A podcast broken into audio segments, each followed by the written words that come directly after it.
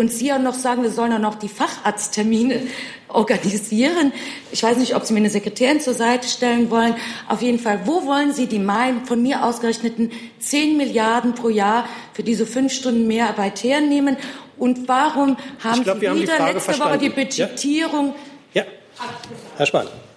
Also zum Ersten ähm, ist ja niemand gezwungen, Kassenarzt zu werden. Nein, nein.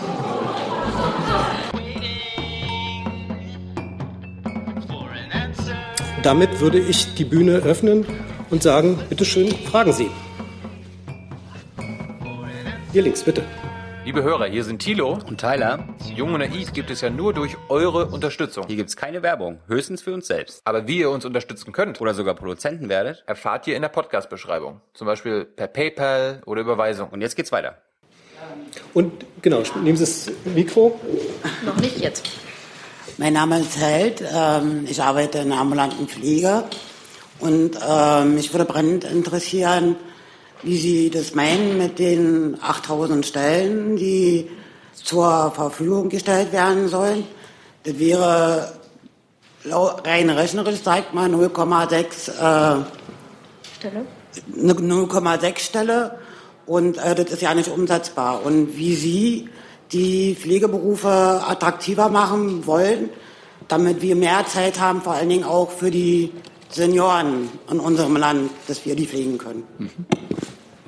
Ja, vielen Dank. Wenn ich vorneweg kurz darf, auch von mir ein herzliches Willkommen. Danke für die Einladung hier in die Bundespressekonferenz und für Ihr Interesse äh, zum, ja, ist glaube ich das Finale dann für heute, ne? Äh, am ja. Tag der offenen Tür. Äh, auch hier äh, miteinander, waren auch schon viele Besucher bei uns im Bundesministerium. Und da hat, dann bin ich auch beim Thema, das Thema Pflege natürlich auch äh, eine große Rolle gespielt. Ähm, wir haben etwa eine Million Pflegekräfte im Land. Das zeigt eben schon, wie viele Menschen es interessiert die haben im Zweifel eine Familie und viele Bekannte und deswegen ist das so oder so. Oder man kennt es als pflegebedürftiger Angehöriger oder Patient ein Thema, das viele beschäftigt. Was ist mit den Maßnahmen, die wir gerade machen? Mehrere Schritte. Das eine ist das Pflegesofortprogramm. Da sind auch die besagten Stellen drin. Ich finde es wichtig, ähm, dass wir da unterscheiden zwischen zwei Botschaften. Die eine ist in der Krankenpflege. In den Krankenhäusern wird jede zusätzliche Stelle ab dem 1.1. voll finanziert. Also kein Geld da für Pflege ist keine Ausrede mehr für Krankenhausgeschäftsführer, sondern jede Stelle, die sie besetzen können, wird voll finanziert. In der Altenpflege, weil die Systematik da anders ist, ja. da wird ja nicht zu 100 Prozent von den Kassen finanziert, machen wir jetzt in dem ersten Schritt nicht 8.000, sondern wir haben schon erhöht 13.000 äh, äh, Stellen, die zum ersten Mal voll finanziert werden von der Sozialversicherung. Warum 13.000? Sie haben darauf hingewiesen, es gibt 13.000 Pflegeeinrichtungen stationär im Land. Wir haben gesagt, es soll in jeder Pflegeeinrichtung auch was ankommen von diesem Programm. Jetzt weiß ich auch, dass das im Zweifel erstmal, ne, kommt ja dann alles zu wenig und reicht nicht und wie willst du die Stellen besetzen? Und alles richtig, aber jeder, jede Reise braucht mal einen ersten Schritt. Äh, und dieser erste Schritt soll eben das deutliche Signal sein, wir finanzieren zusätzliche Stellen und haben dann bereits mit dem zweiten begonnen, nur um das gleich äh, mit zu adressieren, ähm, wo wir jetzt mit dem Arbeitsministerium und dem Familienministerium schauen, wie wir die Pflege attraktiver machen können, sodass wir die, die äh, Stellen auch besetzen können. Ähm, vier, fünf Arbeitsgruppen haben uns maximal ein Jahr, das soll kein Kaffeekränzchen werden, sondern sehr arbeitsintensiv dann auch mit den Verbänden aus der, äh, aus der Pflege ähm, maximal ein Jahr genommen. Thema Ausbildungsoffensive. Wir bilden schon so viel aus wie noch nie. Wir wollen das noch weiter ausbauen. Das Thema, ähm, wie kann ich Menschen ermuntern, zurückzukehren in der Pflege, die vielleicht mal rausgegangen sind, wegen Familie, Frust, aus anderen Gründen. Äh, oder auch viele sind in Teilzeit gegangen in den letzten Jahren. Der Teilzeiteinteil ist stark gestiegen, nicht zuletzt auch wegen, wegen äh, des Drucks, der Arbeitsverdichtung. Äh, wenn jetzt die Botschaft ist, es kommen mehr Kollegen, ähm, ob wir nicht auch Menschen ermuntern können, wieder ein paar Stunden mehr in der Woche zu machen. Wenn das 40, 50.000 machen, ist das schon wieder umgerechnet äh, eben eine große Kraft. Äh, dazu gehört die Frage, wie wir mit End, das berühmte Thema der Entbürokratisierung, äh, Digitales, Dokumentation, äh, möglicherweise mehr Freiraum geben und natürlich das Thema auch von Fachkräften aus dem Ausland. Das ist nicht die einzige Lösung, die anderen gehören dazu, aber es ist ein Baustein auch im Bereich der Pflege. Daran arbeiten wir als zweites. Und der dritte ist eben die Pflegeberufe Reform. Zum 01.01.2020 fällt das Schulgeld endlich in allen Bundesländern weg. In vielen gibt es schon nicht mehr, aber in zu vielen noch wo ich als Pflegekraft auch noch Geld mitbringen muss, wenn ich die Ausbildung mache. Äh, ähm, Das soll äh, zu Ende sein, sondern im Gegenteil, es muss eine Ausbildungsvergütung geben. Und wir führen ja Kranken- und Altenpflege zusammen, um auch Perspektive in den Bereich hineinzugeben. Ich weiß, dass es ein großes Misstrauen gibt in der Frage, passiert jetzt wirklich was? Mhm. Weil über viele Jahre auch viel Debatten waren, ohne dass äh, große Schritte vielleicht manchmal gegangen worden sind. Aber ich glaube einfach, dass die einzige Möglichkeit, Vertrauen zurückzugewinnen, ist, wenn jetzt tatsächlich konkret im Alltag was spürbar wird. Und ich hoffe, wenn wir dann in einem Jahr wieder hier zusammensitzen, äh, dass wir dann nicht sagen, ist alles gelöst und alles perfekt, aber das, was besser geworden ist, weil eben zusätzliche Kolleginnen und Kollegen. Und wann denken Sie, dass man das mit diesen 13.000 Stellen in der ambulanten... Erst, das wird auch erster, erster, also in der ambulanten Bereich, meinen Sie? Ja, im ambulanten und in der Altenpflege.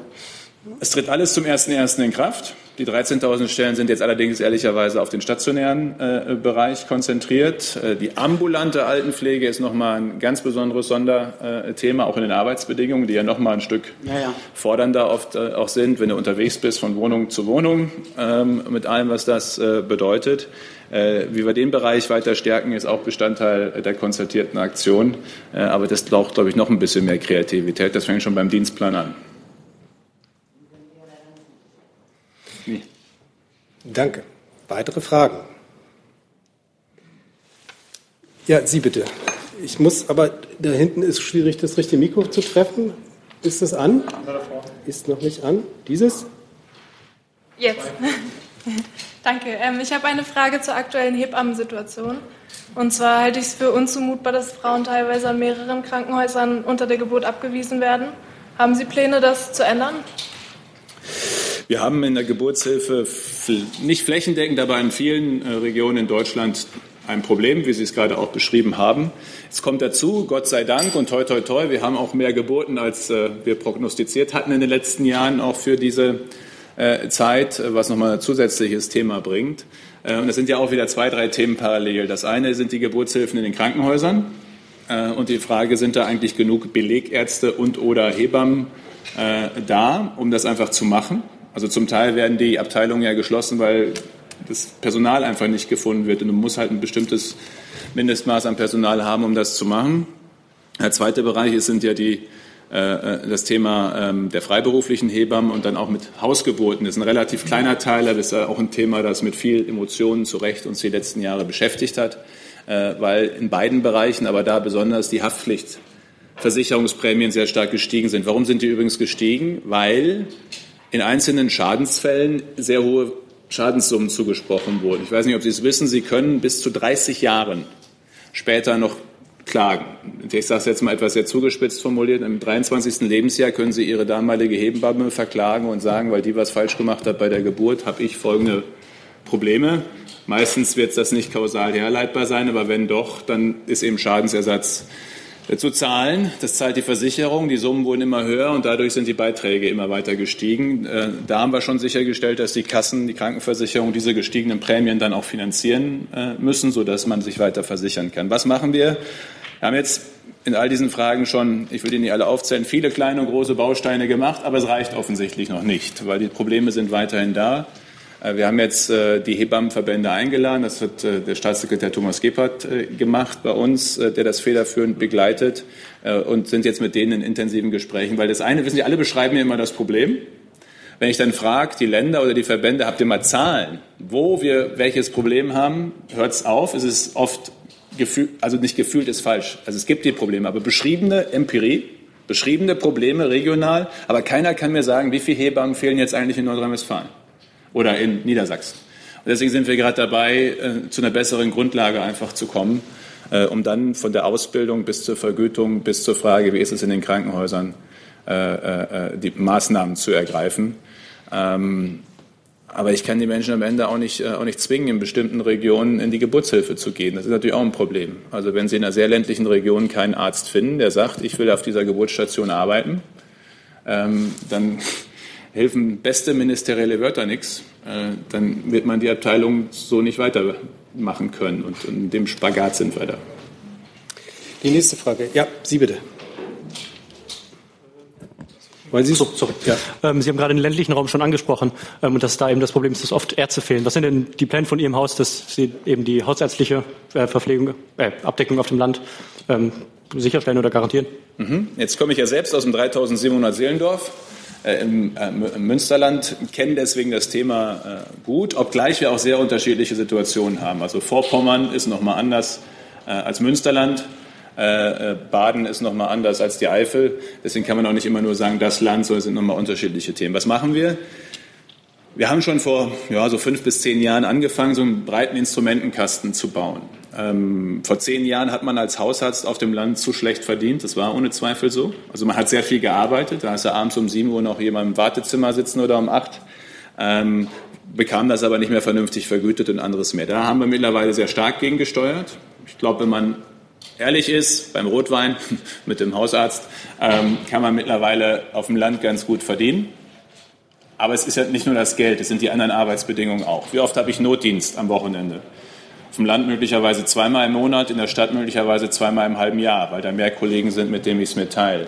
Wir haben die Residenzpflicht schon aufgehoben. Ich muss nicht mehr in der Nähe der Praxis wohnen. Ich kann morgens aus der größeren Stadt hinfahren. Das war äh, bis vor ein paar Jahren auch anders. Wir haben geändert, ändern weiter, ermöglichen mehr Angestellte im niedergelassenen Bereich arbeiten zu können. Bis vor 10, 15 Jahren konnten sie eigentlich fast nur betriebswirtschaftlich selbstständig im niedergelassenen Bereich tätig sein, waren also auch noch für die, für die schwarzen Zahlen sozusagen mitverantwortlich. Seitdem gibt es etwa medizinische Versorgungszentren oder die Möglichkeit, in Praxen anzustellen, weil viele junge Ärztinnen und Ärzte sagen, ich will Arzt sein, aber ich will nicht auch noch mich äh, um, den, um, die Zahlen, um die Betriebswirtschaft kümmern müssen. Ähm, das weiter äh, auszubauen. Ähm, flexible Mittel bei den kassenärztlichen Vereinigungen, um Investitionszuschüsse zu geben, Umsatzgarantien, Stipendienprogramme. Also wir versuchen wirklich so ein ganz, ganz breites, äh, einen ganz, ganz breiten Werkzeugkasten zu bauen und immer weiter zu erweitern, ähm, bis hin zum Zugang zum Medizinstudium. Ich bin leider nicht zuständig dafür, wäre es gerne, aber wir haben es immerhin miteinander geschafft mit den Wissenschaftsministern der Länder, dass wir wegkommen, und es gab ja auch ein, zwei Urteile, von der reinen Abi-Note. Ich sage immer, wer 0,9 im Abi hat, aber nicht gern mit anderen Menschen in einem Raum ist, sollte nicht Arzt werden. Äh, also die Abi-Note sagt noch nicht per se was darüber aus, wie sehr will derjenige am Ende auch in der Versorgung ankommen äh, und sich um Menschen kümmern.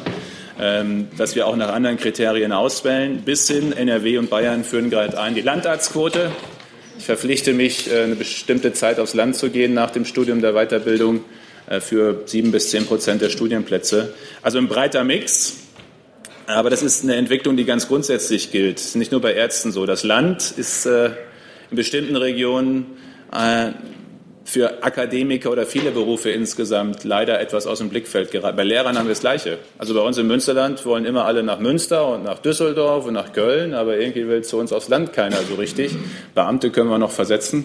Äh, bei Ärzten, äh, bei Ärzten sieht es etwas anders aus und da versuchen wir es dann jetzt mit Anreizen.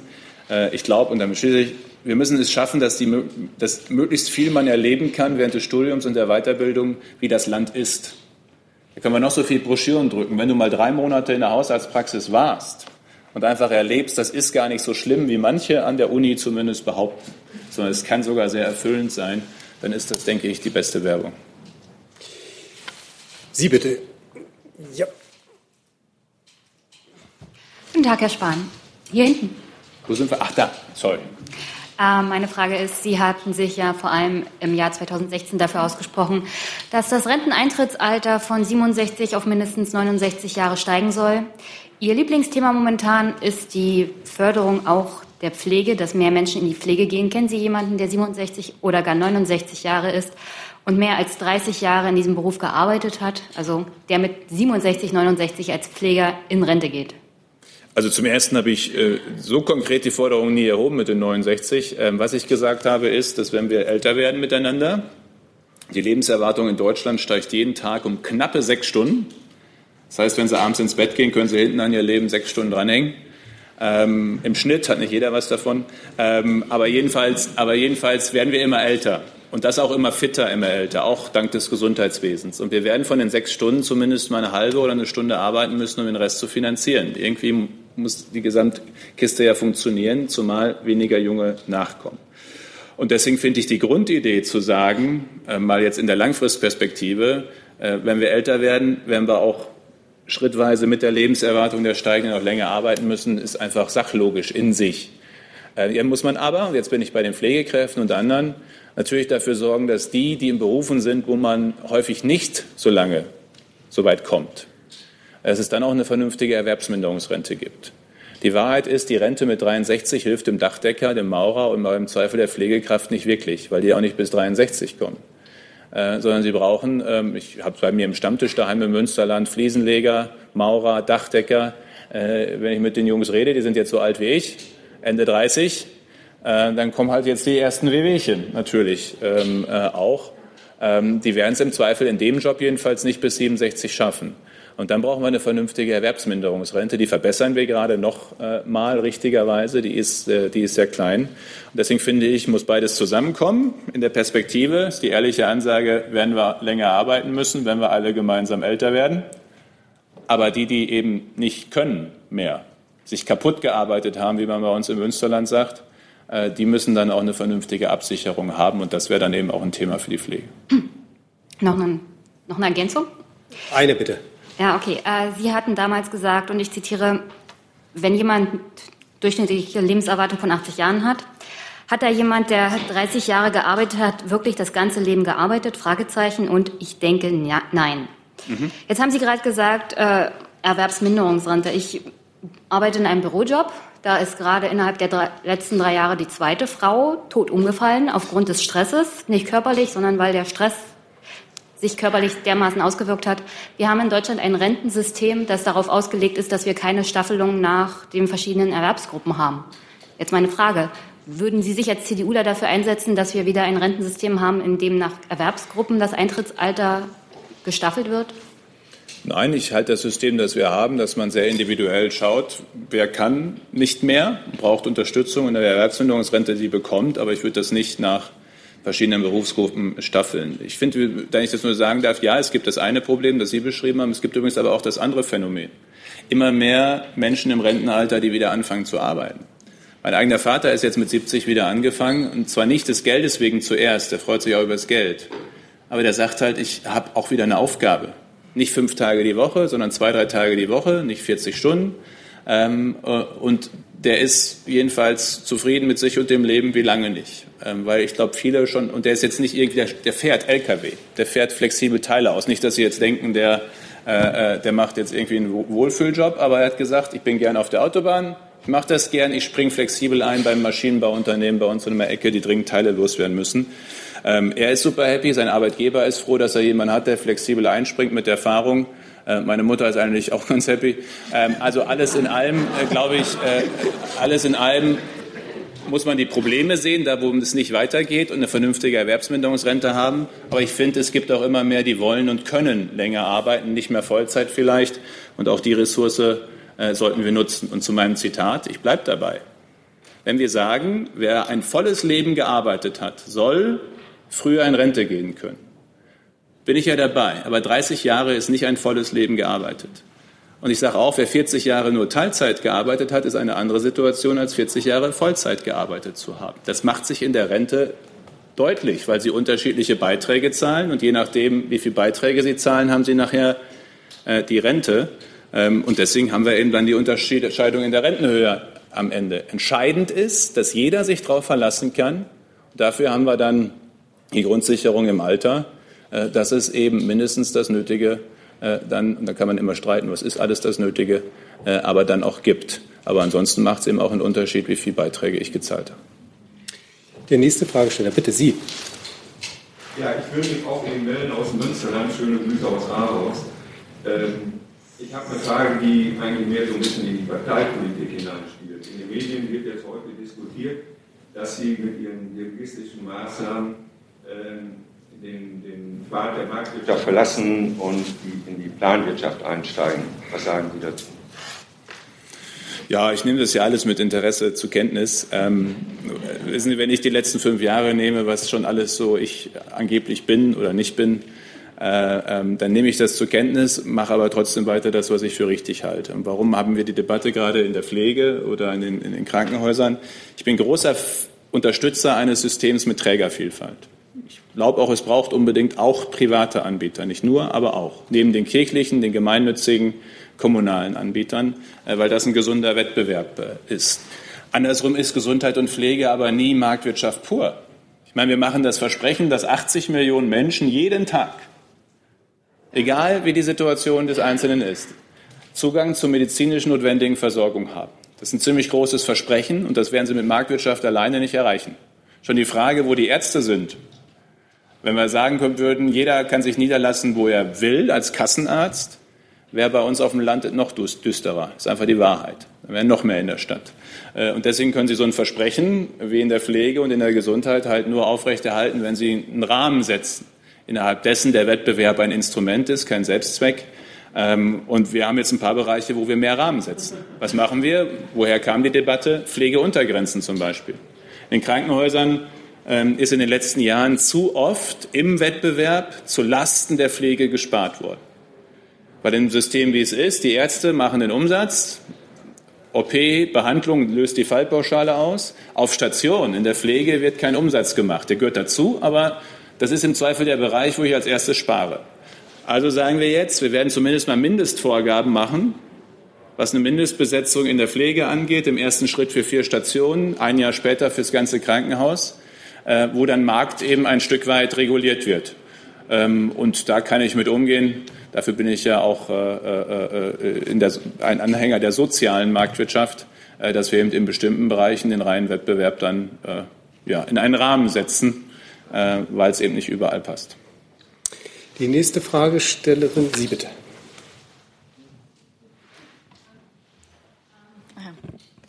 Und zwar habe ich genau zu diesen Pflegeuntergrenzen äh, jetzt die Frage. Und zwar ähm, steht in dem Pflegepersonalstärkungsgesetz drin, dass die äh, Personaluntergrenzen so gesetzt werden sollen, dass vermutlich keine Gefährdung der Patienten zustande kommt. Ähm, das bedeutet also, man schaut sich die Häuser mit den schlechtesten äh, Situationen an, den schlechtesten Besetzungen, packt so ein bisschen was drauf. Ähm, es ist also richtig formuliert, dass es nicht um eine würdige Pflege geht, sondern dass es einfach nur darum geht, dass nicht noch im Krankenhaus zusätzlich Schaden an den Patienten angestellt wird. Ähm, meine Frage wäre dann also, warum Sie sich so sehr gegen die Bemessungssysteme nach Bedarf ähm, wehren, obwohl damit dann endlich auch eine medizinische Versorgung gewährleistet werden könnte, die dem modernen Stand der Medizin entspricht. Und ähm, diese Bemessungssysteme ja auch schon seit 20 Jahren existieren, schon in den Krankenhäusern eingeführt sind, von allen Experten empfohlen werden. Ja. Nein, wir können jetzt lange streiten, ähm, was ist die ideale Pflegebesetzung. Natürlich gibt es für verschiedene Stellen Empfehlungen, aber die ändern sich auch regelmäßig. Ähm, ich sage mal, die, es gibt ja einige, die schlagen vor, ich soll Vorgaben machen für jeden Tag, auf jeder Station, zu jeder Schicht, je nachdem, wie pflegebedürftig die jeweiligen Patienten sind, wie viel Personal da sein muss. Das ist vielleicht der Idealtraum. Aber ich kann Ihnen sagen, das bedeutet gerade für die Pflegekräfte richtig Stress. Weil du fährst morgen zur Arbeit, hast vielleicht die Schichtleitung heute, da ruft eine Kollegin an, aus welchem Grund oder ein Kollege kann heute nicht kommen oder zwei. Und du musst dann eigentlich faktisch die Station schließen, entweder neue Kollegen reinziehen aus anderen Stationen oder die Patienten verlegen. Das, wenn du das umso detaillierter pro Tag wir das machen, desto stressiger wird es für die, die vor Ort sind. Und ich finde nicht, dass diejenigen, die hier in Berlin sitzen, und ich meine übrigens Gewerkschaftsführer und mich persönlich genauso, wir sind nicht die besseren Krankenhausgeschäftsführer und auch nicht die besseren Pflegedienstleitungen. Sondern ich habe schon auch noch ein Vertrauen in die Einheiten vor Ort. Was ich möchte ist, und da bin ich bei dem, was wir jetzt tun, ein schnell wirkendes Instrument, um diejenigen, die sozusagen die Ausreißer nach unten sind, zu zwingen, besser zu werden oder aber weniger Patienten zu behandeln. Bis wir ideale Pflegebemessungen haben, so wie ich unser deutsches System kenne, vergehen fünf Jahre. Da wird eine Kommission eingesetzt, Experten, das muss ja alles legitimiert sein. Das, was wir jetzt machen, heißt, Sie haben es beschrieben, wir schauen uns an, wie ist das Verhältnis Pflegekräfte zu Patienten, Behandlungszahlen in einem Krankenhaus. Und diejenigen, ich habe mich noch nicht für eine Prozentzahl festgelegt, aber ich sage jetzt mal, diejenigen 20 Prozent, die die schlechtesten Werte haben, also die schlechteste Pflegekraftausstattung in Relation zur Patientenzahl, die müssen entweder so gut werden wie das 21. Prozent mindestens oder sie müssen Betten abbauen, Abteilungen schließen. Ähm, und wenn Sie das sozusagen in den Jahren immer wieder nachjustieren, schaukelt sich das ja auch immer weiter hoch. Das ist ja nicht vorbei nach dem ersten Schritt, sondern wenn die hochgegangen sind, können Sie natürlich den nächsten Schritt äh, dann auch machen und das weiter, äh, weiter hochziehen. Das ist schnell wirksam, das ist leicht äh, äh messbar äh, und zeigt eine klare Tendenz. Und wenn wir das ergänzen jetzt eben mit der Ansage, wir zahlen auch jede zusätzliche Pflegekraft, die eingestellt wird, ähm, dann glaube ich, ergänzt sich das richtig in die richtige Richtung und braucht jetzt auch nicht jahrelange, jahrelange Vorarbeiten. Und detaillierte Vorgaben, was das ist sein soll, heißt, ich würde für mich in Anspruch nehmen, ich sage es nochmal, ich wüsste besser als jeder Geschäftsführer, was Sache ist. Es gibt Krankenhäuser, da fängt manchmal schon in der Frage an, wie sie gebaut sind, wie die Abläufe sind. Manche sind über 100 Jahre gewachsen, da kam immer was dran. Andere sind idealtechnisch neu gebaut. Da kommen sie im Zweifel mit weniger, ein bisschen weniger Pflegepersonal zu einem besseren Ergebnis, weil die Abläufe besser sind, als wenn sie in 100 Jahren immer wieder weiter gewachsen sind. Solche Dinge kann ich alle gar nicht irgendwie zentral abbilden, äh, sondern wenn dann besser mit einem Instrument, das auch wirklich und schnell hilft. Darf ich dazu ganz kurz noch eine, eine Nachfrage, bitte. Eine Nachfrage. Und zwar, ähm, also was Sie jetzt beschrieben haben, dass es Stress für die Pflegekräfte wäre. Und Sie, äh, also ich spreche jetzt anstelle einer Pflegekraft. Ich weiß also auch aus dem Inneren heraus und nicht von irgendwelchen Ökonomen, äh, wie das funktioniert. Also Sie beschreiben den absoluten ähm, Akutfall. Da hat sich gerade einer krank gemeldet und äh, man müsse jetzt äh, tierisch Mehraufwand machen, um diese Nachbesetzung hinzukriegen. Ich spreche aber davon, dass schon eine langfristige Planung, wie das Personal eingesetzt wird, drei Monate im Voraus, absolut nicht dem entspricht, dass irgendwie ansatzweise eine würdige Pflege möglich ist. Und ich spreche auch von ähm, Systemen, die nicht erst monatelang irgendwelche Zahlen erheben werden müssen, jahrelang entwickelt werden müssen, die längst im Hintergrund in den Krankenhäusern laufen, aber einfach vor vielen Jahren ausgesetzt wurden, weil es eben zu geldaufwendig war, die Pflegekräfte danach auch aber einzustellen. Der Teil ist ja weg. Wie bitte? Der Teil ist weg. Sie können ab dem, genau, erst, dem ersten, ersten kann der Geschäftsführer, wenn er sie findet, kommt er dazu am Arbeitsmarkt 100 neue Pflegekräfte einstellen. Genau, deswegen verstehe ich eben nicht, warum nach Bemessungssystemen, die, die längst von Experten entwickelt wurden, von Experten auch vom Fach, von Pflegewissenschaftlern und vielen mehr, warum die nicht mehr, also warum sie nicht angewendet werden. Es ist nicht aufwendig, sie umzusetzen. Sie laufen schon im Hintergrund mit. Man müsste die Zahlen nur für voll nehmen und könnte dann einfach, wenn schon die langfristige Planung so aussieht, dass ich weiß, dass ich die nächsten vier Monate so besetzt bin, dass keine menschenwürdige Pflege möglich ist, dann kommen diese Akutfälle, von denen Sie beschreiben, äh, gesprochen haben, dass jemand ausfällt und man dann handeln müsste, kommen ja noch on top, sodass es dann in Richtung wirklich nicht nur keine menschenwürdige Pflege, sondern wirklich gefährliche und lebensbedrohliche mhm. Pflege geht. Das ich mit diesem Messungssystem einfach schon mal ja, also, ähm, da haben wir einfach im Zweifel eine unterschiedliche Einschätzung. Zumal ich einfach glaube, dass die Idealbeschreibung, die Idealpersonalbemessung, ideal, nicht mindest, die wird ja immer weiterentwickelt. Die werden wir nie voll erreichen. Es wird immer mehr definiert und es entwickelt sich ja von Jahr zu Jahr weiter. Äh, und ich habe lieber Dinge, die funktionieren wo was passiert. Und mit dem Schritt, den wir machen werden zum 01.01.2020, wird mehr Pflegepersonal eingestellt und an bestimmten Stellen weniger behandelt werden. Das wird einfach passieren. Ähm, und das ist leicht nachvollziehbar und ohne große Dokumentation äh, miteinander verknüpft. Ich kann Ihnen was sagen. Ich werde jetzt einführen per ministerieller Verordnung, weil sich Krankenhäuser und Krankenkassen nicht einigen konnten in Verhandlungen. Zum Beispiel ab 1.1. in der Intensivpflege 1 zu 2. Da sagt der Expertenstandard in etwa, das ist die Größe.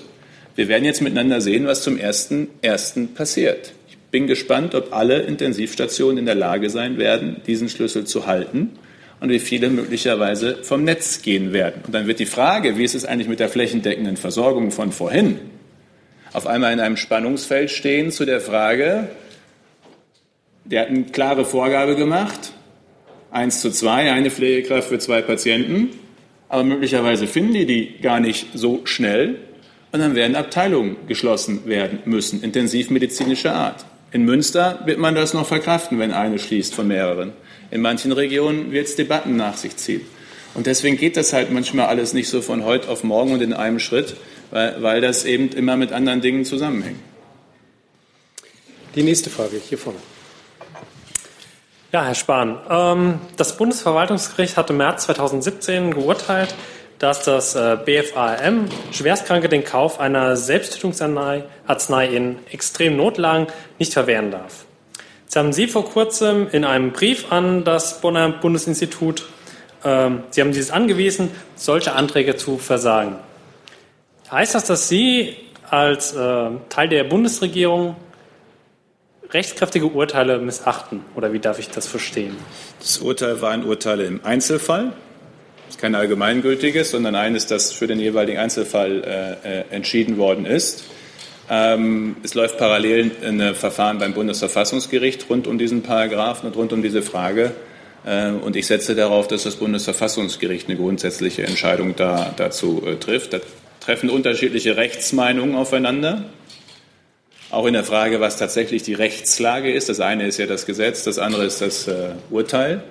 Ähm, deswegen nehme ich das Urteil natürlich sehr, sehr ernst. Also es ist jetzt nicht so, als wenn wir leichtfertig mit diesem äh, Urteil umgehen. Im Gegenteil, das BfArM, also das Bundesinstitut, das betroffen, um das es geht, äh, äh, schaut sich bis heute über Fragebögen auch die jeweilige individuelle Situation der Antragsteller an. Aber ich will nur mal für alle sagen, es geht hier um die Frage, ob der Staat, hier geht es nicht ums Arzt-Patienten-Verhältnis, das ist ja eine andere Frage, sondern ob der Staat offiziell Medikamente, Mittel zur Selbsttötung zur Verfügung stellen soll oder gar muss oder nicht. In extremen Notlagen. Und das ist in, klar, aber es geht trotzdem um die Frage, ob der Staat mithilft bei der Selbsttötung. Und das ist für mich eine andere Frage als die Frage, wie ist es zwischen Arzt und Patient in einer sehr individuellen Situation und wie die die, die Dinge miteinander, äh, das ist immer auch ein Stück Graubereich, äh, äh, denn, dann, äh, denn dann angehen. Ähm, und da warten wir jetzt auch auf das Bundesverfassungsgerichtsurteil ähm, weil es, wie gesagt, zu dieser Frage sehr unterschiedliche Meinungen gibt. Und das Urteil, da lege ich Wert drauf, des Bundesverwaltungsgerichtes war eins im Einzelfall. Der nächste Fragesteller, genau, Sie bitte, in dem, ja. Ich würde dann direkt bei der Thematik bleiben, weil wenn sich jetzt Ihre Auffassung von Rechter durchsetzt in diesem Fall, würde es dann bedeuten, dass Menschen in so einer Lage, dass sie schwer krank sind, äh, keine, keine Heilungschancen haben, dann in die Illegalität getrieben werden, um, äh, um die Selbsttötung vorzunehmen? Es würde jedenfalls bedeuten, dass der Staat nicht. Wir wissen, das ist für mich eine fundamentale Frage, eine sehr auch ethische Grundfrage. Ob Staat, und, die Frage ist ja im Übrigen, natürlich fängt man im Zweifel an mit, wie haben Sie es gesagt, extremen Notfällen. Aber die Frage ist, wie weit geht das? Also die, die Erfahrung lehrt ja, dass über die Jahre und die Zeit sich Definitionen erweitern ähm, und damit eben eine Tür geöffnet wird, die sich immer weiter öffnet in der Frage. Und ich sage noch einmal, es geht hier nicht um das Arzt-Patienten-Verhältnis, wo möglicherweise äh, auch sehr individuelle Situationen entstehen, um es mal so zu beschreiben, sondern hier geht es darum, ob Staat Mittel zur Selbsttötung zur Verfügung stellt, stellen soll oder muss. Und Sie können die Debatte natürlich auch ganz andersrum drehen. Kommt irgendwann es ganz andersrum, dass der, der die Selbsttötung nicht beantragt, dann noch in Rechtfertigungsnöte kommt. Also da hängen ja ganz viele, äh, ganz viele äh, Debattenzweige dran, die ich äh, halt aus einer grundsätzlichen ethischen Überzeugung für für, äh, oder anders einschätze. Nichtsdestotrotz ist es aber eine Rechtsfrage, die jetzt eben beim Bundesverfassungsgericht entschieden wird. Was wir auf jeden Fall machen, machen müssen, ausgebaut haben, ist, ist eine Palliativversorgung. Es soll niemand Angst haben müssen vor unnötigen Schmerzen äh, bei, äh, beim Sterben. Atemnot, das ist ja, wer das selbst mal erlebt hat, wenn jemand unter großen Schmerzen stirbt, das möchte, wenn das einmal erlebt hat, will das für sich jedenfalls sicher nie haben. Äh, und dass wir mit Palliativversorgung sicherstellen, soweit es eben geht, dass möglichst schmerzfrei und unter guten Bedingungen jemand äh, äh, sterben kann, finde ich, kommt, kommt dann als Verantwortung mit dazu. Ähm, weil unter anderem daraus ja auch die, die, der Wunsch nach Selbsttötung äh, selbstbestimmt entsteht. Ähm, und ich sage noch einmal, das Arzt-Patienten-Verhältnis ist ja noch mal ein anderes. Die Frage ist, ob der Staat es liefert. Ich hatte eine Fragestellerin auf der Seite. Da sie sich jetzt nicht meldet, dann bitte auf der Seite, ja. Ist das das Weiße? Nee, das sind schwarze. Schwarz. So? Ja. Äh, ja. Äh, ich wollte noch mal zum Anfang zurückkommen, ähm, zum Sofortprogramm Pflege. Und zwar haben Sie da die 13.000 neuen Stellen äh, genannt in der Altenpflege die sie damit rechtfertigen, äh, dass die äh, Anzahl der Pflegeeinrichtungen auch 13.000 äh, betrifft und meinten, das wäre ein guter Anfang, damit auch in jeder Pflegeeinrichtung zumindest ein bisschen was ankommt. Jetzt haben wir schon rausgearbeitet, dass natürlich ähm, irgendwie 25.000 offene Stellen dort in diesem Bereich sind. Das natürlich auch eine Frage des Fachkräftemangels ist. Ähm, dann äh, ist es natürlich generell zu wenig, so, das haben wir auch schon äh, rausgestellt. Jetzt wäre aber meine Frage, aufgrund des Schlüssels, äh, den Sie da etabliert haben, dass eben ab 140 äh, Bewohnern zwei volle Stellen geschaffen werden, von 80 bis 140, glaube ich, anderthalb Stellen und dann eben so weiter runter. Ähm, nach meiner Rechnung äh, kommt dann nicht bei jeder Pflegeeinrichtung was an. Wie viele Pflegekräfte, äh, also wie viele zufällige äh, zusätzliche Stellen bräuchte es denn, ähm, damit wirklich bei jeder Einrichtung was ankommt? Also wir haben das so gerechnet, da müssen wir nochmal unsere Rechenwege nachvollziehen. Äh, wir starten mit einer halben Stelle bis 40 Bewohner. Wir haben gesagt, machen wir jetzt jede Einrichtung eine Stelle, egal wie groß sie ist, weil es gibt Einrichtungen mit 40 Bewohnern, es gibt Einrichtungen mit 120 Bewohnern. Die richtig großen mit 200 Bewohnern sind eher sehr selten, aber die gibt es auch. Ähm, machen wir eine pro Einrichtung, was irgendwie auch nicht dann relativ ist, oder machen wir es relativ zur Größe? Und deswegen haben wir bei 0,5 Stellen eine halbe Stelle angefangen. Jetzt können Sie mir natürlich sagen, ich verstehe das doch, wenn mir sagt, ey, Herr Minister oder ey, Herr Spahn, ähm, auf 40 Bewohner eine halbe Stelle ist ein bisschen was, aber löst jetzt auch unsere Probleme noch nicht abschließend. Ja, akzeptiere ich, weiß ich auch. Ähm, aber es ist halt ein erster Schritt und es ist zum ersten Mal, das finde ich wichtig, dass die Sozialversicherung die Stelle voll bezahlt. Alle anderen Stellen sind teil mitfinanziert von den Pflegebedürftigen durch den Eigenanteil und oder der Sozialhilfe. Hier zahlen wir zum ersten Mal zu 100 Prozent die volle Stelle. Und wenn die 13.000 besetzt sind, was schon, fürchte ich, äh, nicht ein Selbstläufer ist per se, weil der Arbeitsmarkt äh, natürlich auch äh, ist, dann können wir ja darüber reden, wie wir noch mal weiter nachziehen. Es gibt darüber hinaus sowieso schon 20.000 offene Stellen, die finanziert sind eigentlich in der Altenpflege. Ähm, das ist einfach mir ein wichtiges Signal gewesen, nicht 8, sondern 13.000 zu machen, damit wirklich an jeder Einrichtung was ankommt, aber größenadjustiert. Und nach unseren Berechnungen kommen wir mit dem, wie wir es gemacht haben, hin. Werden 13.000 ein paar hundert sein. Äh, dürfen Sie. Ähm, ja, die Bezahlung oder die, die Finanzierung äh, lösen Sie ja durch die Rücklagen der Krankenversicherung, die Sie gerade angesprochen haben. Die betragen momentan, glaube ich, 20 Milliarden äh, Euro. Das reicht ungefähr für einen Monat an, an Ausgaben. Ähm, gibt es da ein nachhaltige, also nachhaltigeres Finanzierungsmodell, als das Ganze auf Pump zu gestalten mit ungefähr, naja, man rechnet so zwischen 1,5, 2,2 Milliarden äh, die das dann jährlich kosten würde, diese zusätzlichen Stellen? Die 13.000 Stellen kosten 640 Millionen, um ziemlich exakt äh, zu sein, wenn wir jetzt mal Durchschnittslöhne. Na, es gibt vom Handelsblatt Hochrechnungen, äh, dass es bis 2022 1, oder 2,2 Milliarden ja, wissen Sie, wenn, könnte. Das ist so, das macht das Handelsblatt gern und äh, da schätze ich Sie ja auch für. Ähm, die, wenn du natürlich 640 mal 5 nehmen, dann sagst du, auf fünf Jahren kostet, was der Sparen macht, über 3 Milliarden. Stimmt. Also es ist immer die Frage, auf wie viele Jahre schauen Sie? Sie können natürlich auch sagen, bis 2030 kostet das, was der da macht, über 6, 8 Milliarden. Ja, weil Sie es dann auf 13 Jahre oder 12 Jahre rechnen. Jahreswirkung ist jedenfalls 640 Millionen. Die Wahrheit ist aber schlicht und ergreifend, ja, wenn wir mehr Pflegekräfte wollen, und ich habe den Eindruck, eine breite Unterstützung in der Bevölkerung gibt es für diese Frage mehr Pflegekräfte in Krankenhäusern wie in Alteneinrichtungen. Und wenn wir sie besser bezahlen wollen, vor allem in der Altenpflege, wir haben in 80 Prozent der Altenpflegeeinrichtungen keinen Tarifvertrag. Ähm, wenn wir sie also auch besser bezahlen wollen, dann wird das mehr kosten. Also da, da beißt die Maus keinen Faden ab. Und das wird heißen, und das muss ich ja jetzt auch schon zum 1.1. vorschlagen, dass wir die Pflegeversicherungsbeiträge werden erhöhen müssen. Und zwar um nicht wenig, um 0,5 Beitragssatzpunkte. Das heißt, äh, auf 3.000 Euro Durchschnittsverdienst 7,50 Euro für den Arbeitnehmer im Monat und 7,50 Euro für den Arbeitgeber, die dann netto weniger da sind. Also es macht sich dann eben auch bemerkbar, wenn man mehr Personal besser bezahlt haben will. Aber mein Eindruck ist, bei dem Thema gibt es generationenübergreifend, zumindest in weiten Teilen, auch eine Unterstützung. Jetzt muss ich zur Ehrenrettung der Journalisten aber betonen, dass die Unsitte über Jahre zu rechnen eher von der Bundesregierung Sie ist gekommen gegenseitig, ist. je nachdem. Die einen, die einen rechnen halt die Entlastung dann immer gerne auf genau. mehrere Jahre. Und ich wollte gerade sagen, der Finanzminister macht das nämlich sehr gerne, die Entlastung einfach auf fünf Jahre hochzurechnen. Dann klingt das irre, wenn die Bürger um zehn Milliarden entlastet werden oder um fünf Milliarden und in Wirklichkeit stecken dahinter zehn Jahre. Das muss man dann auch wissen. Das ist gegenseitige. Gut, eine Fragesteller ganz hinten in der letzten Reihe. Ja, Sie, Herr Spahn, haben ja als äh, CDU-Politiker auch aktiv Wahlkampf dafür gemacht, dass die Rüstungsausgaben äh, nahezu verdoppelt werden auf zwei Prozent des Bruttoinlandsprodukts. Das heißt mindestens 30 Milliarden Euro mehr für Aufrüstung, für Panzer, auch für Kriegseinsätze. Und da frage ich mich, wenn wir uns die Bildung anschauen, wenn Menschen, Patientinnen und Patienten in ihrem eigenen Code stundenlang liegen müssen, teilweise, ich weiß es von meiner Mitbewohnerin, die ist Pflegekraft, äh, eine Auszubildende die Leitung auf einer Station übernehmen muss, wir ein ausbeuterisches DRG-System haben, was pauschal irgendwie äh, Menschen abwickeln soll, obwohl man individuell bedarfsgerecht äh, die Leistung abrechnen sollte, frage ich mich, ob diese 30 Milliarden nicht irgendwie sinnvoller eingesetzt wären, wenn man sie in gute Pflege, in tatsächlich äh, bedarfsgerechte und bedarfsorientierte Pflege, eine Abschaffung des DRG-Systems, eine attraktiver Machung des Berufs, damit auch mehr Pflegekräfte überhaupt in den Beruf gehen.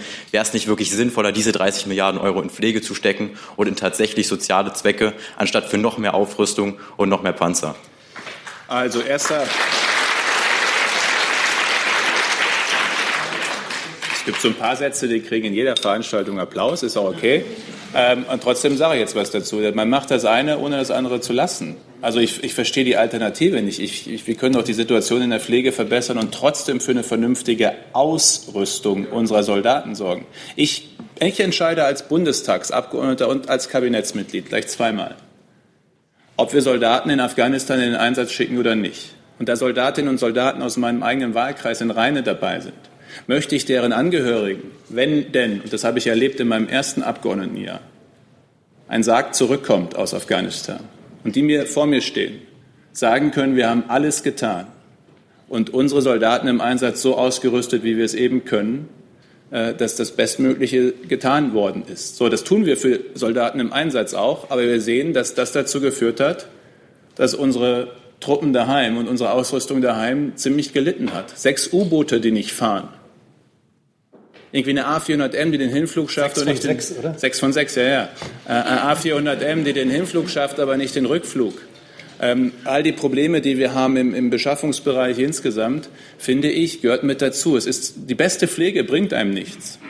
Wenn wir in Europa als Europäische Union und das stärkste und wirtschaftlich stärkste Land in der Mitte, Deutschland, nicht selbst dafür sorgen können, dass es stabil bleibt in unserer Nachbarschaft und friedlich. Mit Entwicklungshilfe alleine werden wir Herrn Putin nicht beeindrucken. Und deswegen geht es um die Frage, wenn dann einige sagen, übrigens dieselben, die gerade geklatscht haben, tippe ich, sind diejenigen, die dafür sind, dass Europa eigenständiger wird gegenüber den Amerikanern. Tippe ich, sind fast dieselben Leute. Man kann aber nicht eigenständiger werden gegenüber den Amerikanern, wenn man nicht in der Lage ist, als Europäischer Union für Frieden und Sicherheit selbst in der eigenen Nachbarschaft zu sorgen. Ein Einsatz wie in Jugoslawien, in den 90er Jahren, unter anderem um das Morden, das Abschlachten anderer Bevölkerungsgruppen zu beenden, hätte die Europäische Union, das ist einfach die Wahrheit, und es wäre wahrscheinlich heute immer noch so, alleine nicht stemmen können. Sondern wenn wir sagen, wir wollen als Europäische Union erwachsener werden, dann werden wir auch in einer Verteidigungsunion, und da wird Deutschland immer, es wird nicht Luxemburg lösen, einen großen Anteil haben, auch in unsere Sicherheit und in unsere Freiheit und in unsere Verteidigung investieren müssen. Und da bringt die beste Pflege ja nichts, wenn wir nicht gleichzeitig in der Lage sind, auch für Frieden und Stabilität zu sorgen. Und deswegen halte ich ehrlich gesagt wenig davon, das gegeneinander auszuspielen. Äh, wir haben eine gute wirtschaftliche Lage. Wir können mehr in der Pflege tun, tun wir übrigens auch gerade. Und wir sollten gleichzeitig zusammen mit unseren europäischen Partnern dafür sorgen, dass wir auch in der Lage sind, für unsere eigene Sicherheit zu sorgen. Das gehört für mich zusammen.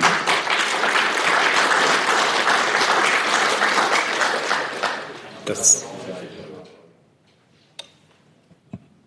Also ich, abgesehen davon, dass ich nicht finde, dass sie ausreichend für äh, Pflege tun, nochmal was zu den Kriegseinsätzen. Also es geht doch nicht darum, irgendwie für Stabilität zu sorgen und irgendwie äh, Kriegsherde äh, zu deeskalieren. Zum Beispiel in Mali. Was macht die Bundeswehr denn da? Kämpft sie für Demokratie, für Frauenrechte? Das ist doch einfach nicht die Wahrheit. Also es wird doch vor der Bevölkerung äh, verschleiert, dass es dort eben nicht äh, Demokratie, Frauenrechte, irgendwie Schutz der Zivilbevölkerung geht, sondern zum Beispiel konkret in Mali um die Uranvorkommen, um die die französische Armee kämpft, um die Atomkraftwerke zu, äh, anzutreiben und die deutsche Armee, die Bundeswehr unterstützt jetzt dabei. können Sie meine Rolle ähm, mal lernen, was ich hier jetzt an dieser Stelle machen würde, wenn es ein Kollege wäre, aber in diesem Fall auch, wo ist die Frage? Die Frage ich, ist ganz weil ich nicht möchte, dass hier so ein Dialog entsteht und Statement. Nein, aber Sie haben ja auch andere kritische Nachfragen zugelassen. ja, aber wo ist die Frage? Die Frage ist ganz konkret, wie Sie äh, sich hier hinsetzen können und irgendwie der Bevölkerung verkaufen, dass das, was die Bundeswehr ist, äh, irgendwas mit Deeskalation zu tun hätte, wobei doch ganz konkret in Afghanistan, Syrien äh, und auch Mali und ganz vielen anderen Ländern die Realität eben anders aussieht und die Bundeswehr nicht deeskalierend wirkt, sondern eskalierend. Also ich habe die Bundeswehr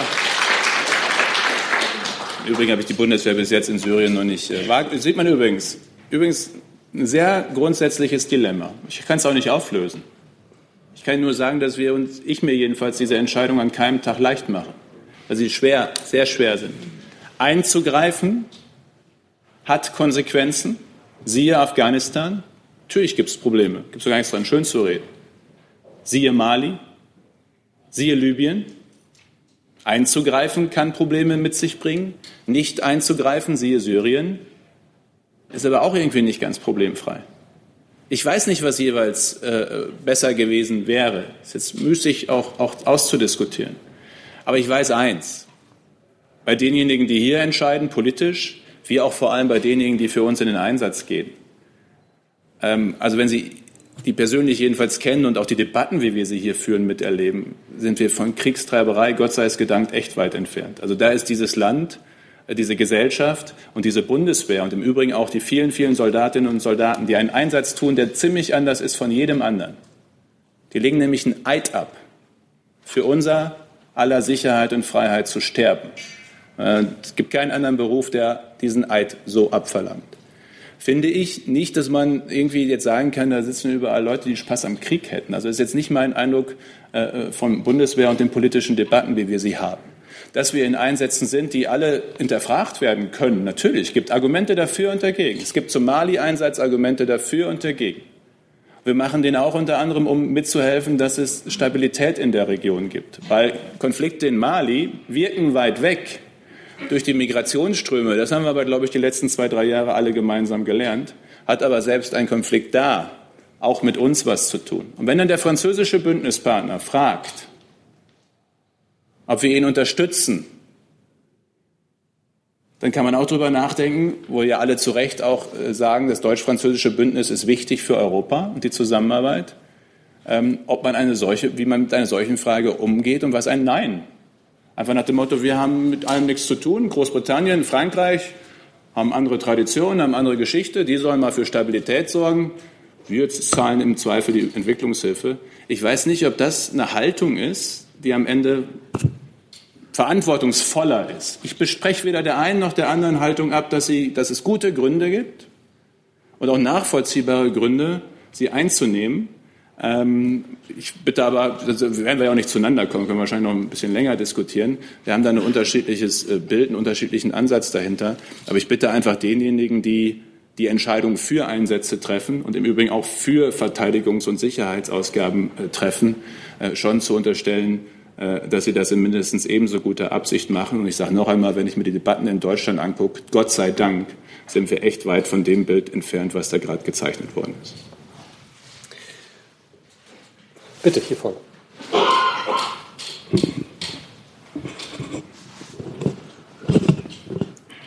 Ja, vielen Dank. Äh, Voss aus Berlin. Herr Spahn, Herr Minister, wie beurteilen Sie mögliche Imageschäden für den Gesundheitsstandort Deutschland ein hinsichtlich des aktuellen Brandenburger Pharmaskandals und sagen wir mit Luna Farm auch hinsichtlich der, sag ich mal, Medizintouristen aus Asien, die mehr weiter gewinnen wollen? Danke. Das ist, also das, das, letzte Thema hatte ich damit jetzt noch nicht direkt in Verbindung, aber natürlich ist die Frage, ja, eines, das darüber hinausreicht, ist die Frage von Vertrauen und Verlässlichkeit natürlich in Arzneimittelsicherheit äh, in Deutschland. Äh, wir haben das Thema ja an zwei Stellen, ähm, einmal bei Luna Farm, einmal bei Valsartan im Moment, hat der eine oder andere vielleicht mitbekommen, wo es um Blutdrucksenker geht, die 900.000 Menschen etwa äh, in Deutschland regelmäßig genommen haben und wo ja auch ähm, äh, das Problem ist, dass im Herstellprozess scheinbar eben dieser krebserregende Stoff äh, damit da hineingekommen ist. Ähm, das ist ein Riesenthema natürlich, ähm, weil Patienten sich darauf verlassen können müssen, äh, dass ihre Arzneimittel nicht gefälscht sind, aber auch ansonsten nicht schädlicher sind. Also jedes Arzneimittel hat Nebenwirkungen, es gibt keins ohne. Aber das eine sind die Bekannten und diejenigen, die sich einfach ergeben. Das andere ist das, was da entstanden ist, was, äh, was nicht sein darf. Ähm, und jetzt arbeiten wir auf. Ich habe schon Anfang Juli ähm, unsere Behörden gebeten. Mitte Juli war ich auch beim BfArM zu Besuch in Bonn, also bei diesem Institut, das gerade schon erwähnt wurde, das bei uns für Arzneimittelzulassung mit Europa zuständig ist, was da jeweils falsch gelaufen ist, warum was so spät gemerkt wurde. Luna Farm ist ein sehr brandenburgisches Thema, weil das äh, die Landesaufsicht in Brandenburg betrifft. Aber das zeigt schon das ganze Problem. Ich möchte das, wissen Sie, wir, ich bin ja ein großer Fan des Föderalismus grundsätzlich. 16 Bundesländer halten sich einen Bund. So ist ja die Logik historisch eigentlich, äh, um so ein paar Aufgaben gemeinsam zu lösen. Aber zum Beispiel einen Arzneimittelrückruf können wir gar nicht starten von Bundesebene. Also selbst mit Erkenntnissen wie bei Valsartan hätte ich gar nicht oder unsere Behörde äh, gar nicht anweisen können, das können nur 16 Mal die Länder jeweils. Und ich finde, da gibt es so ein paar Dinge, die wir gemerkt haben in den letzten Monaten, die passen nicht mehr zu einer Pharmaproduktion, die eher weltweit vernetzt ist, mit, mit, mit Zulieferbetrieben und Herstellbetrieben.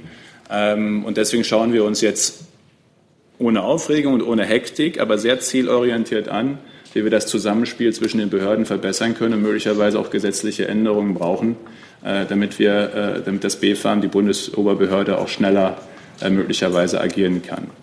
Dazu gehören Themen, wie wir auch besser kontrollieren. Das machen wir natürlich. Die FDA, die amerikanische Zulassung auch in China Produktionsstätten. Aber wie, wie man das tatsächlich auch regelhafter hinbekommt, ähm, wie das durchrutschen konnte mit diesem Herstellprozess, also das muss man jetzt alles mal aufarbeiten. Äh, ich halte nichts von Schnellschüssen an der Stelle. Ich habe übrigens auch nicht, mir haben ja einige gesagt, warum hast du so lange relativ ruhig, bin bis heute ruhig dabei. Warum? Weil ich nicht 900.000 Patienten mehr verunsichern will als nötig. Die haben schon zu Recht Fragen. Aber die Experten haben gesagt, es wäre für einen Blutdruckpatienten gefährlicher, also gesundheitsschädlicher, die Tablette morgen nicht mehr zu nehmen, als sie jetzt noch mal drei Tage länger zu nehmen und dann schnell zu sehen, dass die Packung ausgetauscht wird. Ähm, und da haben wir gesagt, jetzt versetzen wir nicht alle in Panik, dass die morgen aufhören, die Tablette zu nehmen, sondern wir informieren so sachlich wie es geht über Ärzte, über Apotheker, über unser Bundesinstitut, seit Anfang Juli übrigens, äh, sehr intensiv, seit alles bekannt ist. Ähm, da ist für mich der erste Teil ganz wichtig, es muss problemlos klappen, das Austauschen, das tut's. Der zweite Teil ist, jetzt in Ruhe aufzuarbeiten, äh, wie konnte es dazu kommen. Und da sitzen unsere Behörden dran. Die haben wir für Herbst, das können wir streiten, wann Herbst ist, September oder Anfang November, im Laufe des Herbstes äh, zugesagt, äh, dass wir da einen Bericht haben. Und dann werde ich auch entsprechende arzneimittelrechtliche Änderungen vorschlagen, wenn die sich daraus ergeben. Bitte. Ich habe mal eine generelle Frage zur äh, Gesetzgebung. Und zwar weiß man ja, dass bestimmte Stoffe ähm, Krebs, nicht krebserregend, sondern ähm, Hormon, hormonähnlich wirken, zum Beispiel in Plastik oder in Kinderspielzeug und so weiter. Und es gibt ja auch Studien darüber, dass es zum Beispiel den IQ verringert oder ADHS fördert. Und ich frage mich, warum zum Beispiel die wissenschaftlichen Studien oder die Wissenschaft oft sehr viel weiter voraus ist und die Gesetzgebung oft hinterherhängt. Ne, das ist natürlich, also erstens mal gibt es ja zu all diesen Fragen vor allem europarechtliche Regelungen, weil es eben auch um Binnenmarktfragen ja geht, auch zur Frage von Plastik und bestimmten Gehalten in Spielzeugen und in anderen Bereichen. Ähm, ob und wie stark wir da jetzt hinterherhängen in den Bereichen, vermag ich ehrlicherweise jetzt spontan gar nicht, äh, gar nicht zu beurteilen. Aber natürlich äh, gibt's gibt's äh, jeden Tag einfach wahnsinnig viele neue Erkenntnisse und, und Erkenntnisse viel, viel schneller und viel, viel mehr, als das vielleicht sogar vor 30 oder 40 Jahren der Fall ge gewesen ist, was ja gut ist.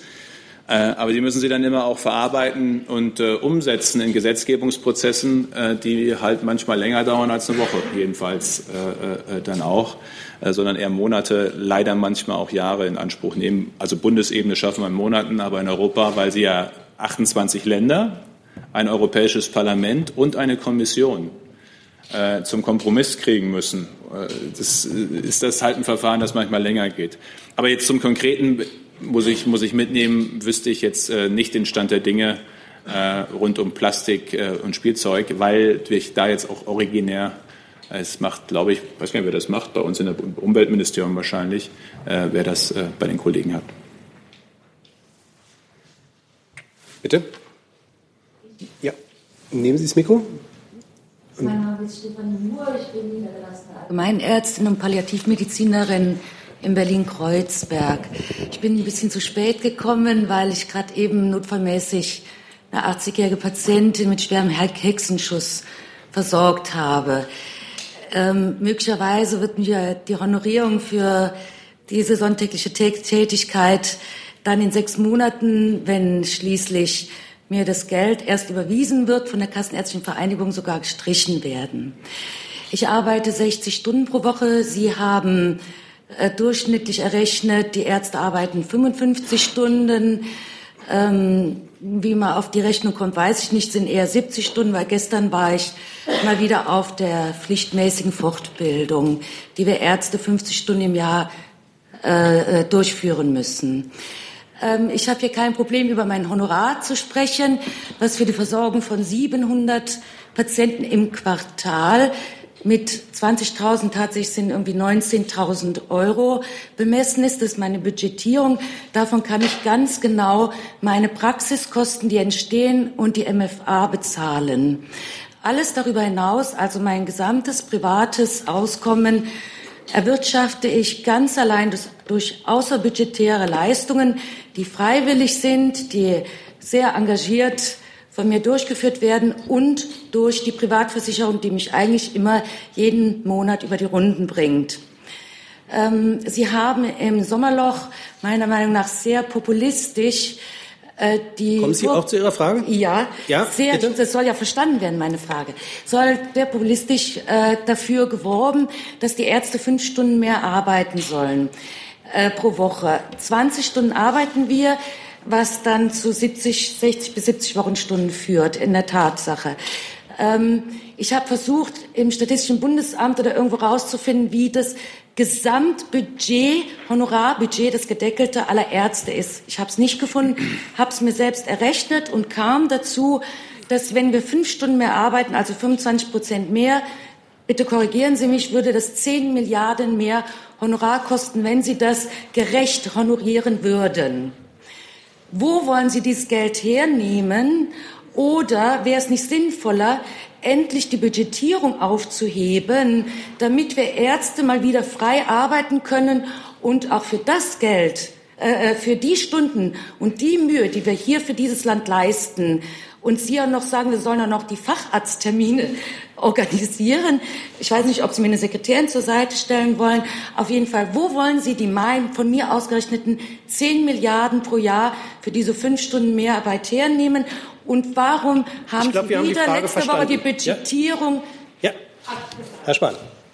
Also zum Ersten ähm, ist ja niemand gezwungen, Kassenarzt zu werden. Nein, nein. Ja. Ich so. Das meine, das, das, Entschuldigung, das, das meine ich so, weil tatsächlich, ähm, ich glaube schon, auch mit den Honorarentwicklungen der letzten zehn Jahre, allein letzte Woche ist wieder eine Honorarsteigerung von über eineinhalb Milliarden Euro auf ein Budget, das schon um die 40 Milliarden hat. Es steigt jedes Jahr. Es war vor 10, 15 Jahren an manchen Stellen zu niedrig, akzeptiere ich, habe ich vorhin auch gesagt, gerade im hausärztlichen Bereich. Aber ich finde, wenn wir uns anschauen, wie die Honorarentwicklung in den letzten zehn Jahren war, muss man, es gibt einzelne Facharztgruppen, da ist das ein Problem. Das liegt aber auch daran, dass die Ärzte untereinander den Kuchen verteilen. Ich teile ja nicht den einzelnen Arztgruppen das zu.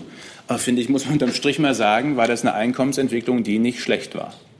Also jetzt ist es schwierig für eine einzelne Praxis, das sehen Sie mir nach, äh, äh, die Dinge nachzuvollziehen. 700 im Quartal ist ja eher eine kleinere Hausarztpraxis. Ich habe welche im Münsterland, die haben 2000 Scheine im Quartal. Da sieht es da sieht's möglicherweise, nee, alleine, da sieht es möglicherweise äh, anders äh, äh, aus, aber das will ich jetzt gar nicht im Einzelfall errechnen. Ich möchte, dass Ärzte gut verdienen können, ja. Ich glaube auch, dass ich eine gut, als Gesundheitsminister glückliche Patienten nur hinkriege mit zufriedenen Ärzten, Pflegekräften, Apothekern und anderen mehr, weil das natürlich miteinander, miteinander äh, zu tun hat. Warum gibt es aber Budgets? Ich will Ihnen nur ein Beispiel oder sagen, warum, weil das Thema kommt ja öfter. Warum gibt es Arzneimittelbudgets, obwohl die schon lange nicht mehr greifen, Heilmittel anders? Weil das ein System ist, wo jemand Drittes zahlt, die Kasse. Und ich nehme ja gerne alle aus, die hier sitzen und alle Ärzte, die Sie kennen. Aber die Erfahrung ist, wenn du zu festen Eurobeträgen unendlich oft Leistungen abrechnen kannst und ein Dritter zahlt, ja nicht der Patient selbst, sondern im Sachleistungsprinzip die Krankenkasse, führt das zur Mengenausweitung über das Maß des Notwendigen, so steht es im Sozialgesetzbuch, hinaus.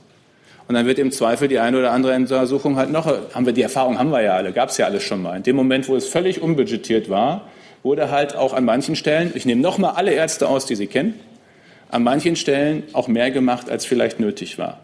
Und deswegen braucht es in so einem System, das eben kein reines Marktwirtschaftssystem ist, sondern wo jeder Zugang hat und wo jemand anders zahlt, ist übrigens bei der privaten Versicherung das gleiche Thema, braucht es Mechanismen, die dafür sorgen, dass man nicht mehr macht als nötig. Gleichzeitig soll es aber schon dazu führen, dass man das Nötige tut. So, und diesen Spagat, den tarieren wir immer wieder aufs Neue aus, dann auch in der, in der, gesetzlichen, in der gesetzlichen Rahmengebung. Was wir jetzt machen, ist die Sprechstundenzahl, natürlich können wir über Sprechstunden noch hinaus noch mehr Arbeit dazu, von 20 auf 25 mindestens pro Woche zu erhöhen. Diejenigen, die wie Sie das sowieso schon übertreffen, die haben ja keinen Anlass zur Aufregung. Weil an Ihrer Stundenzahl müssen Sie dann ja nichts verändern, Sie sind eh schon über 20. Aber diejenigen, die unter, und die gibt's, unter dieser Zahl von 25 liegen, ähm, die werden dann eben gezwungen, ein Stück mehr zu machen. Ich, wir schützen damit, versuchen Sie es mal vielleicht mit dem Gedanken, ich habe auch am Ärztetag schon versucht, war nicht ganz erfolgreich, ich versuche ihn nochmal. Ähm, war ich denn wir schützen, nicht erfolgreich? Nee, äh, aber ich versuche es trotzdem mal. Wir schützen ja auch durch diese Regelung diejenigen, die viel machen, vor denjenigen, die möglicherweise einen ganzen Kassenarzt als Zulassung haben, Sitz, aber um 14 Uhr die Praxis zu machen. Und die gibt es auch. Das sind nicht die Mehrheit, aber die gibt's. Und ich finde, in einer Zeit, wo es wirklich auf jeden Arzt jetzt ankommt in der kassenärztlichen Versorgung und wo wir Engpässe haben, sollten wir schon schauen, dass der, der sich entschieden hat, sage nochmal, es wird niemand gezwungen, deswegen habe ich das eingangs gesagt, der sich entschieden hat, Kassenarzt zu werden, dass der auch klar ist, es kommt eben mit bestimmten Bedingungen. Manche sind positiv, sie haben überhaupt kein Inkassorisiko. Es wird sicher überwiesen, Sie haben Zugang zu 90 Prozent der Versicherten. Ähm, und äh, äh, bei, bei, Privatversicherten haben Sie das Inkassorisiko. Wenn der Privatversicherte nicht zahlt, müssen Sie selbst oder jemand, den Sie beauftragen, dafür sorgen, dass Geld eingetrieben wird. Gibt es alles bei gesetzlich Versicherten nicht, da überweist die Kassenärztliche Vereinigung. Ähm, es gibt ein paar andere Rahmenbedingungen, aber damit kommt eben auch eine bestimmte Verpflichtung. Die 20 Stunden gab es schon immer, wir hören wir jetzt auf 25. Aber ich wundere mich immer, dass die, die sowieso über 25 liegen, äh, sich so angegriffen fühlen dabei. Mir geht es um die, die drunter liegen, äh, um, die anderen, äh, um die anderen zu schützen. So, und wenn Sie fragen, gibt es mehr Geld? Ja. Für diejenigen, die aus der Terminservicestelle, die wir jetzt ja weiter ausbauen, 24 Stunden, sieben Tage die Woche, Patienten annehmen, gibt es extra budgetär das bezahlt. Diejenigen, die in offenen Sprechstunden Patienten annehmen, diejenigen, die über 20 Stunden in der Woche, sind ja Zeiten hinterlegt, äh, Grundpauschalen abrechnen, kriegen sie ohne Budget bezahlt. Diejenigen, äh, die helfen, dass der Hausarzt anruft beim Facharzt, das ist heute eigentlich schon inklusive in der Vergütung, ausdrücklicher Bestandteil. Wenn der Patient dringend jetzt ein MRT braucht, ist es eigentlich Bestandteil der überweisenden Versorgung, Haus- oder Facharzt, beim Radiologen mitzuhelfen, dass es einen Termin gibt wird nicht zusätzlich vergütet. Ändern wir gerade, gibt es zusätzlich Geld, sodass es sich lohnt, weil die Erfahrung sagt, dann klappt das besser, wenn der eine Arzt beim anderen Arzt für seinen Patienten einen äh, Termin sucht, sich darum zu kümmern. Wir machen jetzt im Volumen von 500 bis 700 Millionen Euro, je nach Annahme, äh, äh zusätzlich, äh, zusätzliches Honorar für diese Bereiche möglich. Äh, aber ähm, dazu kommt dann eben auch der, äh, der Pflichtteil. Und wenn ich so die Reaktion auch aus der Ärzteschaft nehme, ist mein Eindruck, umso länger sich mit dem, was wir wirklich vorgeschlagen haben, jenseits von Überschriften auseinandergesetzt wird, desto mehr gibt es eigentlich eine grundsätzliche Unterstützung. Hey Leute, Jung und Naiv gibt es ja nur durch eure Unterstützung. Ihr könnt uns per PayPal unterstützen oder per Banküberweisung, wie ihr wollt. Ab 20 Euro werdet ihr Produzenten im Abspann einer jeden Folge und einer jeden Regierungspressekonferenz. Danke vorab. Und die letzte Frage hat die junge Frau da vorne, die hatte ich nämlich vorhin übersehen. Nehmen Sie das Mikro. Ja. Ähm, mit dem DRG-System hat ähm, in, der, in, den Krankenhäusern vermehrt die Wirtschaftlichkeit ein, halt, äh, also ist eingezogen, äh, mehr als sie eigentlich sollte. Und ähm, ihr neues äh, Pflegepersonalstärkungsgesetz macht das Ganze nicht besser. Und meine Frage an Sie ist, ähm, Ihre persönliche Meinung, sollten nicht Krankenhäuser eigentlich Einrichtungen ähm, der gesellschaftlichen Daseinsfürsorge und nicht Wirtschaftsunternehmen sein? Ähm, Sagen Sie gerade, was DRG sind? Ja, klar. Ähm, also zum einen DRG, das sind äh, äh, Diagnosis Related Groups, ähm, auf Deutsch Fallpauschalen. Was heißt das? In einfachen Worten, für den Blinddarm, für die Prostata-OP, für welche Behandlung, Operation auch immer im Krankenhaus, gibt es eine Summe X, je nachdem, was es ist. Ganz so einfach ist es nicht, ist komplexer. Wenn jemand sehr lange liegt, weil es besondere Komplikationen gab und so gibt es mehr und anderes mehr. Warum wurde das eingeführt? Bis vor 15, 18 Jahren war es in Deutschland so, da wurden Krankenhäuser nach Tagen bezahlt. Da hieß es am Freitag, bleiben Sie doch noch bis Montag. Es hat dazu geführt, dass wir in Deutschland, in Europa mit Abstand die längsten Krankenhaustage hatten. Also man war in keinem anderen Land im Schnitt so viel im Krankenhaus wie in Deutschland. Wir waren aber nicht viel gesünder als der Rest Europas. Äh, also das war nicht besonders zielführend hat man gesagt, lass uns das lieber so regeln, dass das Geld der Leistung folgt. Also da, wo behandelt, operiert wird, da wird diese Fallpauschale bezahlt. Finde ich vom Prinzip her richtig. Allerdings muss man dann schauen, wo hat sie Fehlwirkung. Und sie hat an einer Stelle, und das habe ich eingangs schon mal versucht anzudeuten, ähm, an einer Stelle eine Fehlwirkung gehabt. Das war vor allem bei der Pflege, insbesondere bei der Pflege, die nicht in der OP ist, da wo Umsatz gemacht wird, sondern auf Station. Und dann kam was Zweites hinzu, sorry, um es noch komplizierter zu machen. Für die Investitionen in Krankenhäuser ist nicht der Bund und die Krankenkassen zuständig, sondern eigentlich die Länder. Weil Krankenhausplanung, also die Ansage, wo steht welches Krankenhaus mit welchen Abteilungen, machen, manche sagen leider, manche sagen zum Glück, nicht wir in Berlin, sondern machen 16 Mal die Bundesländer. Dafür haben sie aber auch die Verpflichtung zu investieren. Also wenn neue Abteilungen, Neubau, sonst was nötig ist, müssen eigentlich die Länder finanzieren. Machen sie viel zu wenig. Und dann waren die Krankenhäuser gezwungen, das Geld, das sie brauchen zum Investieren, und sie müssen investieren als Krankenhaus, sie wollen ja irgendwie auch Innovationen mitmachen, sozusagen aus der Versorgung rauszuschneiden. Und da sind wir wieder bei der Pflege. Auch der Teil ist vermutlich zuerst zulasten der Pflege gegangen. Was machen wir als Lösung? Wir nehmen die Pflege raus aus den Fallpauschalen ganz raus. In jetzt mehreren Schritten. Den ersten Schritt habe ich gerade schon beschrieben zum ersten ersten. Und das heißt, dass eben in Zukunft in der Pflege die Selbstkosten bezahlt werden. So viel Pflegekosten, wie in einem Krankenhaus anfallen, werden bezahlt. Egal, wie das Verhältnis zu Patienten oder Behandlung ist. Das ist eine ziemliche Systemänderung, ähm, die wir da machen, äh, die aber aus dieser Entwicklung heraus äh, äh, am Ende nötig äh, schien. Und deswegen werden wir eben die Pflege da rausnehmen aus dieser Logik. Warum möchte ich nicht ganz weg davon, dass Krankenhäuser wirtschaftliche Betriebe sind? Weil die mit ihrem allen Geld arbeiten. Also, viele, also Sie zahlen sicherlich alle gerne freiwillig Krankenversicherungsbeiträge, aber für die meisten ist es erstmal eine Zwangsabgabe. Im Schnitt 15,5 Prozent von Ihrem Gehalt als abhängig Beschäftigter. Und ich finde 15,5, wenn Sie mal drüber nachdenken, ist gar nicht so wenig. Sind bei 3.000 Euro 450 Euro, die Sie und Ihr Arbeitgeber zahlen für Krankenversorgung. Ähm, dass es dann schon eine Verpflichtung gibt, dass wir es effizient einsetzen. Und die Erfahrung ist, dass wenn der Staat Einrichtungen betreibt, sie effizient sein können, aber tendenziell nicht immer sind. Kranken, kommunale Kreiskrankenhäuser haben nicht selten über viele Jahre immer Defizite gehabt und am Ende des Jahres hat man halt im Kreis doch nochmal 20 Millionen nachgeschoben. Dann hat ein Privater übernommen, hat das gemacht, was ich vorhin gesagt habe, zum Beispiel einfach mal neu gebaut, hatte die Kraft auch zum Neubau und durch die besseren Abläufe hat er es geschafft, das Haus aus roten in schwarzen Zahlen zu bringen, ohne dass das zulasten der Qualität und der Versorgung gegangen wäre. Und dann haben die Kommunalen gesehen, und da war Wettbewerb wichtig, oh, es geht ja doch anders. Und seitdem gibt es auch viele kommunale Häuser, die ohne rote Zahlen arbeiten können, weil man eben Krankenhaus, Betriebswirtschaft, äh, äh, dann anders aufgestellt hat. Und ich glaube einfach schon, da ist Wettbewerb Mittel zum Zweck, dass dieses betriebswirtschaftliche Führen von Häusern am Ende zu effizienteren Einsatz von begrenztem Geld führt. Extrem wäre ja, um damit zu schließen, dass wir die einfach nur so da Kosten bezahlen. Also das Krankenhaus steht einfach nur so da, theoretisch. Es kommt kein Patient oder nur ein paar im Jahr vorbei egal wie viele Patienten kommen, die Kosten werden auf jeden Fall voll finanziert von allem, was da ist und steht und passiert oder nicht passiert. Das ist kein besonders effizienter Einsatz von, von Mitteln, sondern ich finde, die Mittel sollen schon dahin fließen, wo die Patienten hingehen und wo sie auch versorgt werden. Deswegen ist diese Logik aus dem, äh, Krankenvers aus dem Fallpauschalen heraus äh, aus meiner Sicht schon wichtig. Und lassen Sie sich übrigens eins nicht einreden, was manchmal passiert. Auch gemeinnützige Einrichtungen und auch kirchliche Krankenhäuser brauchen Überschüsse am Ende des Jahres.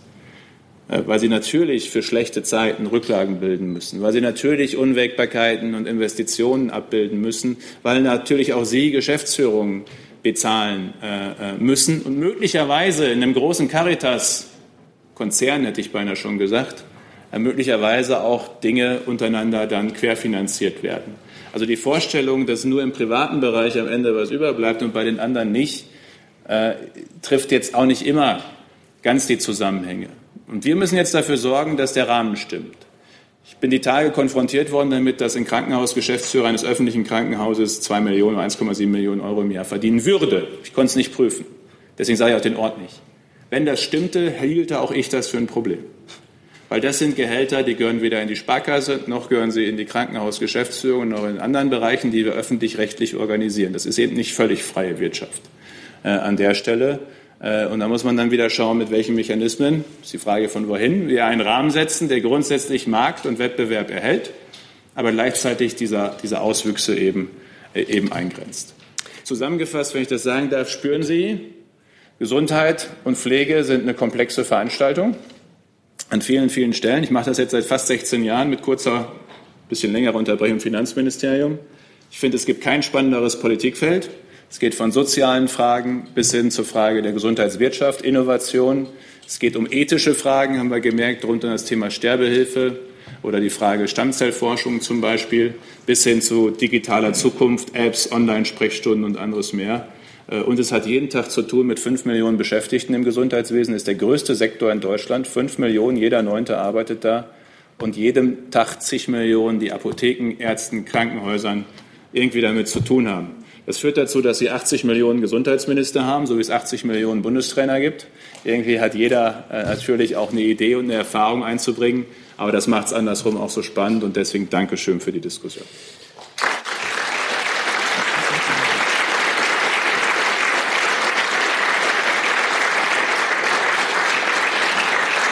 Ich habe hab mich bei Jens Spahn zu bedanken dafür, dass er die Zeit gefunden hat, hierher zu kommen. Herzlichen Dank. Ich danke Ihnen für die muntere Debatte.